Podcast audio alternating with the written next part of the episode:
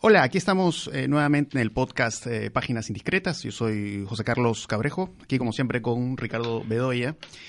Y eh, bueno, no, no hace mucho se ha estrenado la última película de Woody Allen, Un día lluvioso en Nueva York. Bueno, de hecho teníamos la idea de hablar de esa película, aunque hay algo que nos interesa hablar al respecto o a propósito de esta película de Woody Allen y es toda esta polémica que existe en una serie de de ámbitos, mucho por ejemplo en las redes sociales, sobre este asunto de si se debe hacer una distinción o no entre las supuestas faltas o los supuestos eh, delitos o los supuestos crímenes que podría haber cometido un artista, un cineasta, un actor, y si eso debería empañar la apreciación de su obra.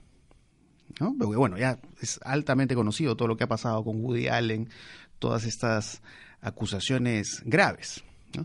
Y bueno, hay personas em, que creen que realmente Woody Allen es culpable de lo que se le acusa, otros no, que debo confesar que es mi caso, ¿no? Eh, sé que hubo unas evaluaciones, unos peritajes eh, digamos, cuando em, empezaron estas acusaciones contra Woody Allen eh, de tocamientos indebidos, ese tipo de cosas, que me parece que fueron peritajes muy contundentes, pero creo que también hay eh, razones considerables ¿no? para las personas que puedan creer que es culpable.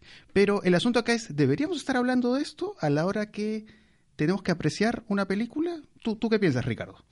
Bueno, yo creo que es inevitable en esta época, ¿no? En esta época de redes y, en fin, que los hechos de la vida privada se revelan y, se, circulan de una manera muy rápida y muy veloz y que interesan a tanta gente. Entonces, mm, creo que es inevitable que algunos hechos como el caso Polanski o el caso Woody Allen o otros casos, ¿no es cierto?, de alguna manera reboten e influyan en la apreciación que tienen algunas personas sobre eh, las obras de estos señores. Ahora, en lo que a mí respecta, y eso es una cosa absolutamente individual, yo no voy a dejar de ver las películas de Polanski ni voy a dejar de ver las películas de Woody Allen, ¿no? Eh, por más que eh, sepa algunas cosas de su vida privada, ¿no? Así como no dejo de ver las películas de Hitchcock y las sigo viendo, digamos, ¿no es cierto? Las sigo repitiendo, a pesar de saber que tenía una visión eh, casi cruel, ¿no es cierto? Con, en fin, sus protagonistas femeninas, sobre todo, las mujeres de claro, su cine, Tippi Hedren llegó a hacer acusaciones muy fuertes, muy fuertes contra muy fuertes, así es. ¿no? de, abuso. Claro. Y, y, además, bueno, uno nota en las películas de Hitchcock que hay este, de alguna manera, esta crueldad eh, eh, que está fascinación y crueldad a la vez, ¿no? Claro. Fascinación como unas actrices, Grace Kelly, claro, como, en la secuencia final de los pájaros, y crueldad, por ejemplo, ¿no? Claro, que es esta secuencia de los pájaros atacando a, a Tippi Hedren, y que es, como una secuencia violatoria. Pero más allá de la, de la anécdota, ¿no es cierto? Que fueron pájaros reales y demás ya en la mirada, en la misma situación, en, la mismo, en el mismo hecho de poner a Tippi Hedren, víctima de los pájaros, o a Janet Lee, eh, ¿no es cierto?, acuchillada en latina, o a la protagonista de Frenzy, ¿no es cierto?, eh, desnuda y en un saco de papas y con los dedos quebrados. Eso ya da una imagen, y entre otras. Así es. Una imagen. Pero el cine de Hitchcock eh, es un mundo particular, ¿no es cierto? Es un mundo particular que te atrae y te fascina por muchas razones que van más allá y que trascienden estas cosas, ¿no? Claro, es curioso porque más allá de las cosas mm, negativas que se puedan juzgar sobre Hitchcock persona, eh, el asunto es que para mí Hitchcock, creo que para muchos, es, eh, es uno de los padres del cine contemporáneo. O sea, yo creo que todo lo que ha pasado con el cine en la actualidad. Y, no hablo solamente de la influencia que puede tener Hitchcock en los thrillers contemporáneos, en el cine de género, sino incluso en la influencia que ha ejercido, digamos, en directores de una línea más audaz, o Chris Marker, por ejemplo. Chris Marker, David Lynch. Así es, David Lynch. Entonces, no podríamos dejar de hablar de las películas de Hitchcock. Es imposible. O sea, comprender la historia del cine, comprender el devenir del cine, no, no podría hacerse sin esa figura tan importante como la de Hitchcock. El problema es que no puede haber una admiración beata, digamos, ¿no? Una admiración incondicional. No, la mirada tiene que ser crítica y en consecuencia señalar esos rasgos, esos rasgos, si tú quieres, turbulentos, oscuros y perversos en la obra de Hitchcock y señalar a los otros también y cómo unos se relacionan con los otros, ¿no es cierto? Es una mirada masculina, evidentemente es una mirada masculina y justamente a partir de esa mirada es que uno puede entender muchas cosas y explicarlas. Mira, yo creo que el principal problema con Woody Allen, de lo que está pasando con Woody Allen, con Polanski, es que genera eh, una posición tiende a qué? A ser excluyente, que tiende a proponer determinado tipo de censura, ¿no? Que no se vea, que no... ¿Qué es lo que ha hecho lo que ha pasado con esta última película, ¿no es cierto? En Estados Unidos no se ha estrenado, han decidido no darla, simplemente, ¿no? Te refieres a la película de Woody Allen. A la película de Woody Allen, ¿no? Ah, Día lluvioso Entonces, claro, a se veces- estrenó en varios lugares, menos en Estados menos Unidos. en Estados Unidos. A Por eso- pesar que es en Nueva York. Claro. Entonces, ¿qué ocurre? Que muchos de estos juicios acerca de la vida privada de los cineastas terminan en qué? En propuestas de censura. Y no hay nada peor que una propuesta de censura, ¿no? Porque justamente la posibilidad de ver las películas es la posibilidad de criticarlas, la posibilidad de entenderlas, la posibilidad de incluso ser muy severo con la película, Exactamente. ¿no es cierto? Porque la censura te lleva simplemente a la anulación del debate, a la anulación de la discusión, a la supresión Y de la cualquier reflexión, punto de del vista, pensamiento. De la reflexión del pensamiento. Así es, porque eh, me hace recordar un poco el debate con esta cineasta Eleni Riefenstahl, por ejemplo. Claro. El caso de Leni Riefenstahl, que, ok, sí, es un documental nazi.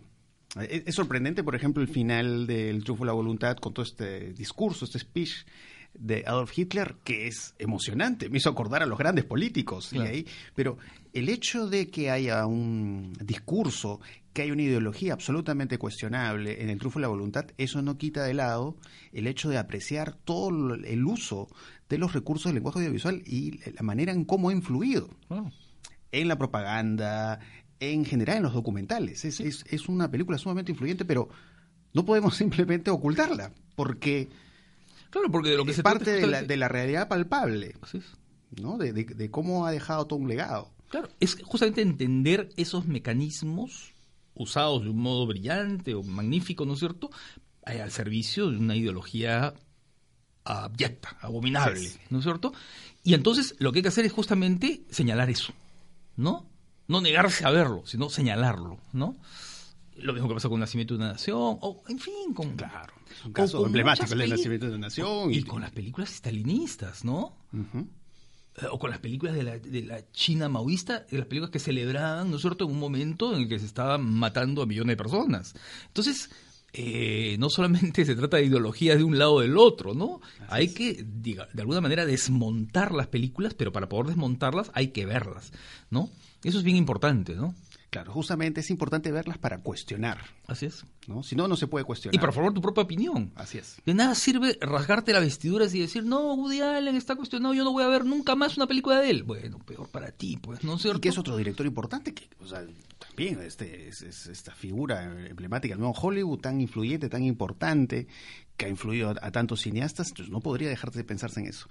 Ahora, eh, eh, en, en muchas de mis clases universitarias, eh, yo siempre cito a Humberto Eco. Humberto Eco decía algo muy curioso. Él decía,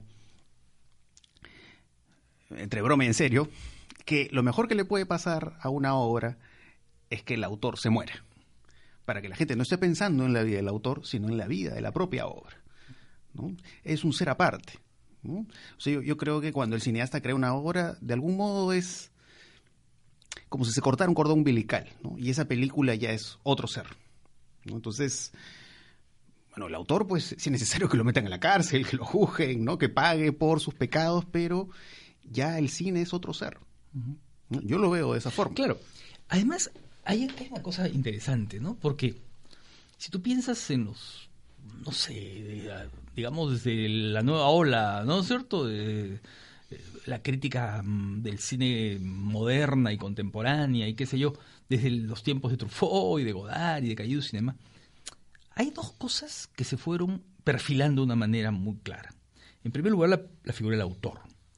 Pero no la figura del autor como ser, como persona, con virtudes y con defectos, no, sino de aquello que queda encarnado en la obra misma. O sea, el autor no es, eh, la biografía del autor no es la clave para poder entender la obra, no, sino que la obra tiene sus propias reglas, su propio mundo en el que está expresado la visión y el estilo del autor pero con una autonomía que es una autonomía textual, ¿no es cierto? Es claro, porque no, no estamos hablando del autor persona, es el autor en su lenguaje, Así es. el autor en su puesta en escena. En su puesta en escena. Solamente existe en la puesta en escena. Así es. ¿No es cierto? No importa si ese señor se casó y se divorció 25 veces. Eso no interesa, eso forma parte de, en fin, de la chismografía o de otro tipo de acercamiento biográfico al autor. No, importa en la medida en que la mirada del autor Tarantino, Godard, Truffaut, Fellini, está expresada en una puesta en escena, en un texto, ¿no?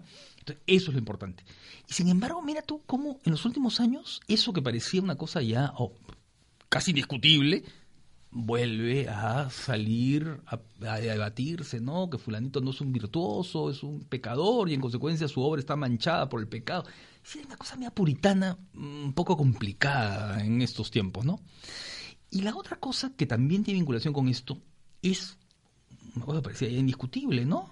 Eh, el cine a partir de la nueva ola y luego ya por la posmodernidad y todo lo demás, que es que no existe diferencia entre lo alto y lo bajo, entre la alta cultura y la cultura popular, ¿no es cierto? Y que eh, las dos dialogan y se alimentan. Y fíjate tú como en los últimos tiempos hay otra vez esa especie de mirada desde lo alto, ¿no? Y de señalamiento. No, hay un cine que es experimental, que tiene determinadas características, ¿no es cierto? Y que en consecuencia, este, no sé, es como está tocado por alguna virtud estética especial y hay otro que es el cine popular, narrativo y no sé qué, ¿no?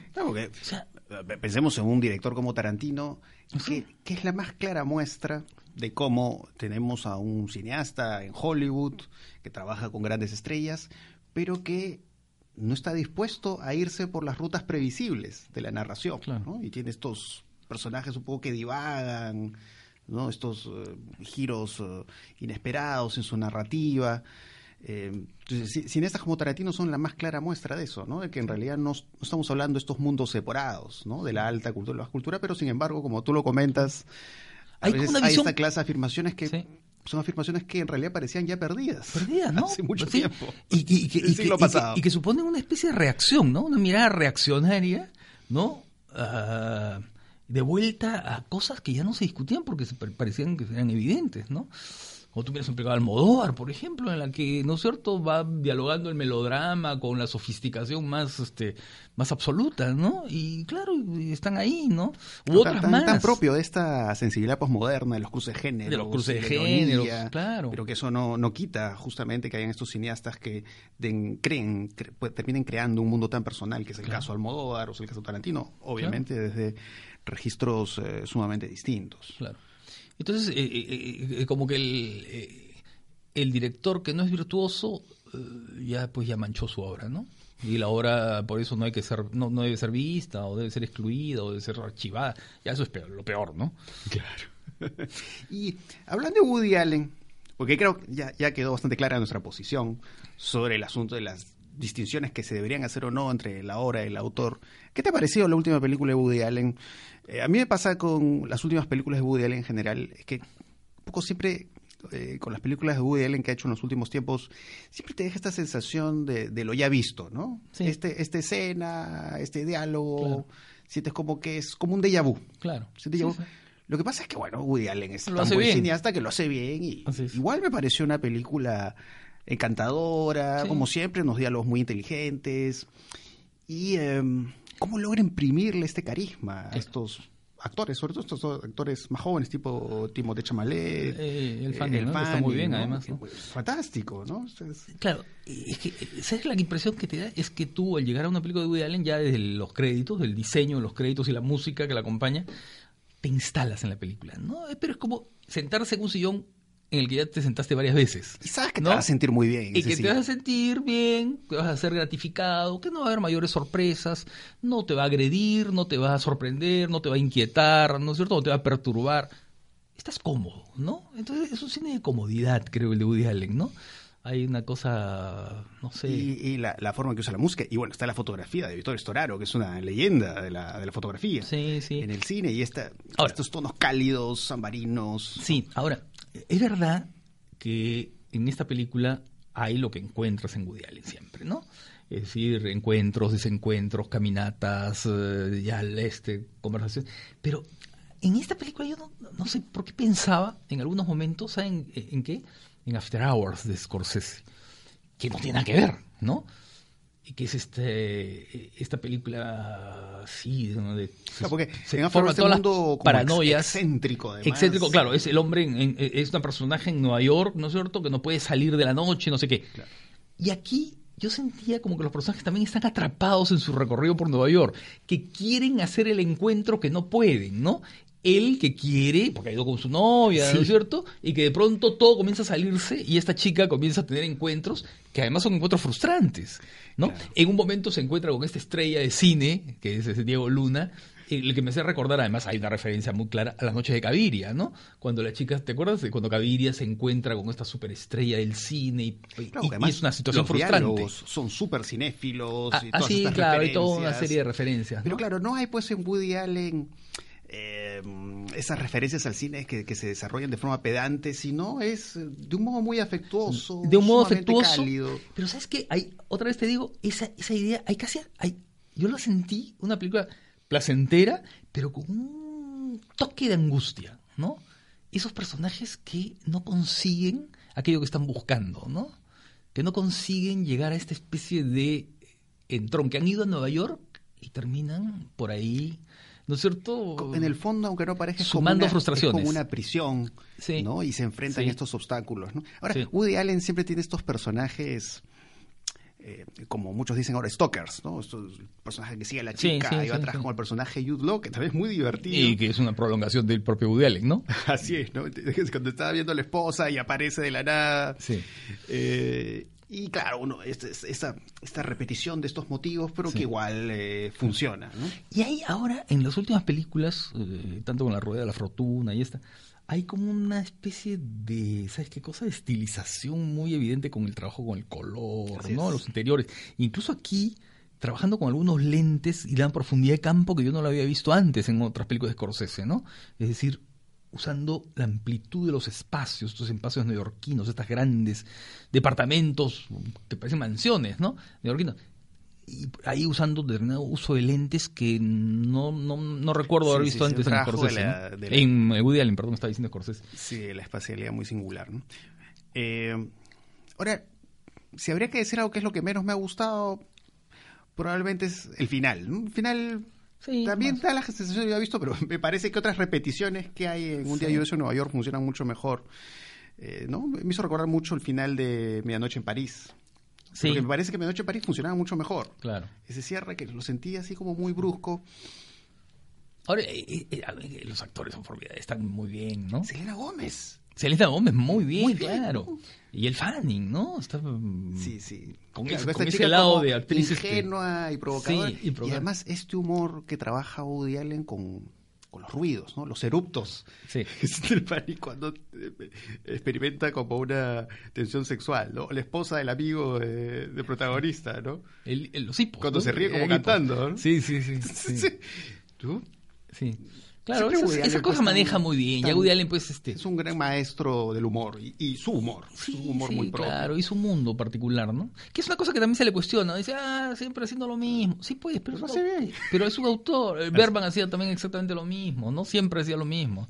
Y para no hablar de Osu, que eh, no es cierto que hacía siempre lo mismo. Y todas sus películas son maravillosas, ¿no? Claro hay, hay mundos cerrados, pues, ¿no? Hay mundos de, cineastas que lo que hacen es hacer variaciones de lo mismo, ¿no? Y es perfectamente legítimo, ¿no? Así es. Así como hay otros autores que lo que buscan es siempre ir cambiando, ¿no? Bueno, yo creo que quería mencionar una última cosa antes de terminar, que es recordar a Ronnie Temoche, ah. ¿no? A Ronnie Temoche que acaba de fallecer eh, y que fue un cinéfilo, una persona muy cercana al cine, hizo el guion de una comedia bien interesante que es Todos somos estrellas, ¿no? En la película que dirigió Felipe de Gregori y que hizo un logró dirigir un largo, ¿no? Que es eh, muy interesante, muy El Inca la Boba y el hijo ladrón, ¿no? Claro, y tenía un humor muy particular y creo que eso se expresa muy bien en, la, tanto en el guion que hizo como en como en, en la película, ¿no? En la película que dirigió. Sí, podría haber sido un cineasta que, que termine podría haber terminado creando un mundo muy singular, ¿no? Sí, sí, sí, muy particular, porque tenía un humor mm, así de contrastes, mm, ácido realmente, ¿no? Fue lástima de, por Ronnie. Sí, sí, sí, sí, una, una pérdida terrible. Pero bueno, eso sería todo. Espero que les haya gustado mucho este podcast. Así que ya nos estarán escuchando en una próxima oportunidad.